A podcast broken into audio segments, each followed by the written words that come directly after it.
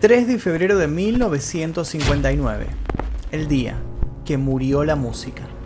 Si bien no hay una literalidad en el nombre que se le dio a la tragedia, la era del rock and roll terminó entre los restos de un avión, de la nieve y de la agonía. El martes 3 de febrero, los compositores y músicos de rock Buddy Holly, Richie Valens y The Big Bopper, junto con el piloto Roger Peterson, murieron a causa de la colisión de la aeronave que los llevaba de gira por Estados Unidos. A lo largo de este video van a poder sacar las conclusiones de lo que pasó, de lo que hubiera sucedido si estos músicos no hubieran muerto, y sobre todo por qué se dice que ese día murió la música de manera tan trágica. En ese tiempo se estaba llevando a cabo una gira llamada Winter Dance Party, y los que estaban detrás de ella eran Buddy Holly, un joven artista de 22 años, quien ya era una estrella, se encontraba de gira que lo llevaría a él y a su banda, conformada por Waylon Jennings, Tommy Alsop y Carl Bunch. La idea era acaparar la atención de todos los estados centrales de Estados Unidos. Con la fiebre del rock de los años 50, además de la banda en cuestión, se sumaron a la gira los artistas Richie Valens y The Big Bopper. Para esa época de comienzo de año, en el país azotaba un crudo invierno. La gira comenzó en enero y la frecuencia de viajes ocasionó un problema logístico. Las distancias entre los diferentes conciertos no habían sido bien consideradas cuando organizaron el tour. En lugar de hacer una especie de círculo entre los diferentes lugares, la ruta seguía un zigzag con distancias que podían llegar a más de 600 kilómetros. Además, el autobús que lo transportaba no estaba equipado para el clima que los rodeaba, que por dar un ejemplo, en algunos trayectos tenía nieve hasta la mitad del chasis y las temperaturas oscilaban entre los 20 y 36 grados bajo cero. Y como si esto fuera poco, el sistema de calefacción se había averiado apenas habían comenzado el viaje. Este terrible panorama los abrazaba en las frías rutas de Wisconsin. Richardson y Valens tuvieron fuertes síntomas de gripe, pero el más comprometido fue el baterista Birch, que terminó hospitalizado en Michigan por tener los pies congelados. Con esta baja del baterista, Carlo Mastrangelo de los Belmonts entró en su lugar y otro cambio fue el del transporte, ya que dejaron su autobús para seguir en uno mejor que fuera llevaba un cartel naranja que decía Bus escolar. El lunes 2 de febrero el tour y la banda arribaron en Clear Lake, Después de tocar en Iowa y frustrados por las condiciones climáticas debido a las precarias condiciones del transporte, Holly decidió alquilar un avión para cubrir las siguientes etapas del Winter Dance Party Tour. El próximo destino de la gira era Moorhead, Minnesota. The Big Bopper, quien estaba bastante enfermo ya que tenía gripe, tomó el lugar de Jennings en el avión mientras que Tommy Alsop perdió el suyo con Balance en un lanzamiento de moneda apostando a cara o cruz. JP de Big Bopper Richardson, de 28 años, había empezado su carrera en Texas y el reconocimiento había empezado a estar de su lado, sobre todo por cómo componía. Cuando Holly se enteró del intercambio que había hecho, le dijo, espero que tu viejo autobús se congele. Y siguiendo con la broma, Jennings le contestó, bueno, yo espero que tu viejo avión se caiga. Un augurio totalmente desafortunado, sin malas intenciones por supuesto, pero que nunca más olvidaría. Después del show, los músicos fueron al aeropuerto municipal de Mason City. Hasta el momento del despegue, el clima fue reportado como una ligera nevada relativamente fuerte. A pesar de esta noticia con características climáticas no favorables, el piloto Peterson decidió no cancelar el vuelo. A las 12.55 am, con todos los detalles señalando que la banda de rock debía quedarse en Clear Lake, la aeronave despegó. Dwyer, el dueño de la compañía de vuelos, atestiguó el despegue desde una plataforma fuera de la torre de control. Pudo ver claramente la luz de la cola del avión la mayor parte del corto vuelo, que comenzó como un giro a la derecha y luego descendió gradualmente hasta desaparecer. Alrededor de la 1 am intentaron comunicarse, pero todos los intentos por radio fueron en vano. Por las mismas condiciones que no debían haber despegado, Dwyer no salió a buscarlos hasta la mañana siguiente. Voló en otro avión siguiendo la ruta planeada por Peterson. En cuestión de minutos vio un amasijo de metal en un campo de maíz que se encontraba a 10 kilómetros del despegue. El avión Bonanza impactó contra el suelo a una velocidad estimada de 270 kilómetros por hora. Había virado hacia la derecha en una posición en picada. Según las pericias posteriores, lo que quedó de la aeronave se arrastró a través del campo congelado por 164 metros. Los primeros cuerpos que encontraron fueron los de Holly y Valens, que habían salido despedidos. El cuerpo de Richardson acabó en el campo de maíz vecino, mientras que el cuerpo del piloto quedó atrapado dentro de los restos del avión. El forense del condado Ralph Smiley certificó que las cuatro víctimas habían muerto al instante, identificando la causa de muerte como trauma severo al cerebro para los tres artistas y daño cerebral para el piloto. El día que la música murió no hubo ningún sobreviviente. En otra parte, la gira Winter Dance Party no se detuvo. Waylon Jennings y Tommy Alsap continuaron tocando por dos semanas más. Jennings tomó el lugar de Holly como vocalista principal.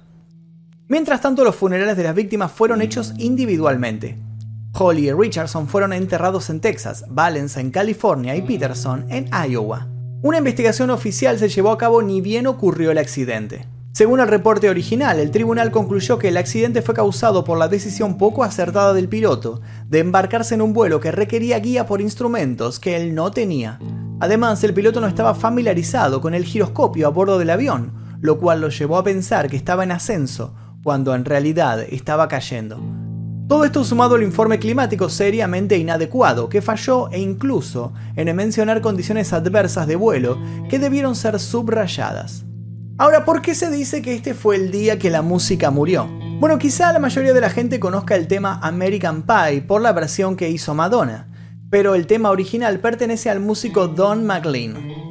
En esta canción, el artista retrató cómo impactó esta noticia en la sociedad del momento, principalmente los jóvenes que estaban sumergidos en la moda del rock and roll. Hace mucho, mucho tiempo todavía puedo recordar cómo esa música solía hacerme sonreír, y sabía que si tenía mi oportunidad que podría hacer bailar a esa gente y tal vez estarían felices por un tiempo.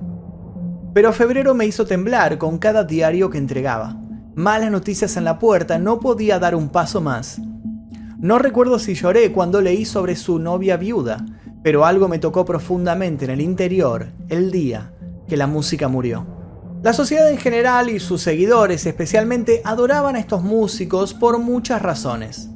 Para empezar, y como comenté al principio del video, Buddy Holly era un artista joven que con apenas 22 años ya había sido telonero para varias estrellas, entre las que se encontraba Elvis Presley. A mediados de los años 50 disfrutó de ser el número uno en listas con su tema Dull Be Day. Luego de su fallecimiento, muchas de sus canciones fueron inspiración para Bob Dylan y Paul McCartney. Por otra parte, JP de Big Bobber Richardson, de 28 años, comenzó como DJ en Texas y después siguió como compositor. Su mayor éxito fue Chantilly Lace, que llegó a ser número uno en 1958. La tercera víctima fue Richie Valens, que a pesar de tener tan solo 17 años cuando se estrelló el avión, ya había tenido un hit inmortal llamado La Bamba. En 1987 su vida sería llevada al cine con una película del mismo nombre, y siendo este el tema principal del film, interpretado por Los Lobos. Valens entró de manera póstuma en el Rock and Roll Hall of Fame en el año 2001. Como si se tratara de un daño colateral, la esposa embarazada de Richie Valens, María Elena, se enteró del fallecimiento de este por televisión. Viuda tan solo después de seis meses desde su boda, sufrió complicaciones en el embarazo y perdió al bebé que esperaba. No asistió al funeral y nunca visitó la tumba del cantante. En una entrevista posterior declaró que en cierto modo me culpo a mí misma. Sentía que algo no iba bien cuando él se fue. Yo estaba embarazada de dos semanas y quería que Holly se quedara conmigo, pero ya tenía planes para la gira. Fue la única vez que no estuve con él. Y me culpo a mí misma porque sé que si yo hubiera ido, Buddy nunca se hubiera subido a aquel avión.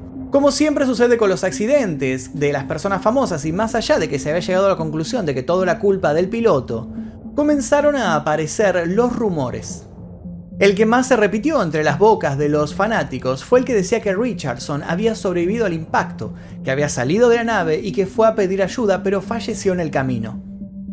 Además, el hallazgo de un arma de fuego que se creía pertenecía a Buddy Holly sembró más dudas en torno a las causas del accidente. En junio de 1988 realizaron un monumento conmemorativo de granito de casi un metro y medio con los nombres de Peterson y de los tres músicos. Este fue erigido afuera del Surf Ballroom. El evento fue el marco que reunió a las familias de los fallecidos por primera vez. Hay otro monumento cerca del lugar del accidente en Clear Lake, este fue creado un año después del primero y gracias a un fanático de los rockeros llamado Ken Packett. Ken realizó esta estatua de acero inoxidable que muestra una guitarra con tres vinilos con los nombres de los músicos fallecidos. Hubo una investigación oficial hace relativamente pocos años. El 6 de marzo de 2007, el cuerpo de Richardson fue exhumado para trasladarlo al cementerio Forest Law. El hijo del músico, Jay Perry, aprovechó la oportunidad para reexaminar el cuerpo de su padre y comprobar los hallazgos originales, para lo cual se le pidió al antropólogo William Bass que llevara a cabo el procedimiento. Uno era el rumor de la pistola de Valley Holly. Decían que esta pistola se había disparado accidentalmente, había matado al piloto y eso había hecho que el avión se cayera en picada. El otro rumor que Bass investigó fue el que decía que Richardson había sobrevivido al impacto inicial y salió a pedir ayuda. Bass y su equipo tomaron varias imágenes de rayos X y eventualmente concluyeron que el músico había muerto instantáneamente por fracturas en casi todos los huesos y tampoco hubo rastros de plomo ni de ninguna bala, por lo cual esa vez se dedujo que ambos rumores eran falsos. De esta trágica manera, Buddy Holly, Richie Valens y The Big Bopper dejaron marcado con sangre el 3 de febrero de 1959 en el almanaque, quedando para siempre esa fecha recordada como el día en qué murió la música. Si les interesó este video, los invito a ver otros en este canal. Les dejo el link con las recomendaciones aquí a los costados. Los invito también a suscribirse, a activar notificaciones y a dejar su like o comentario pidiendo por algún otro video que les interese ver aquí. Mi nombre es Magnus Mephisto, nos veremos seguramente en el próximo video. Adiós.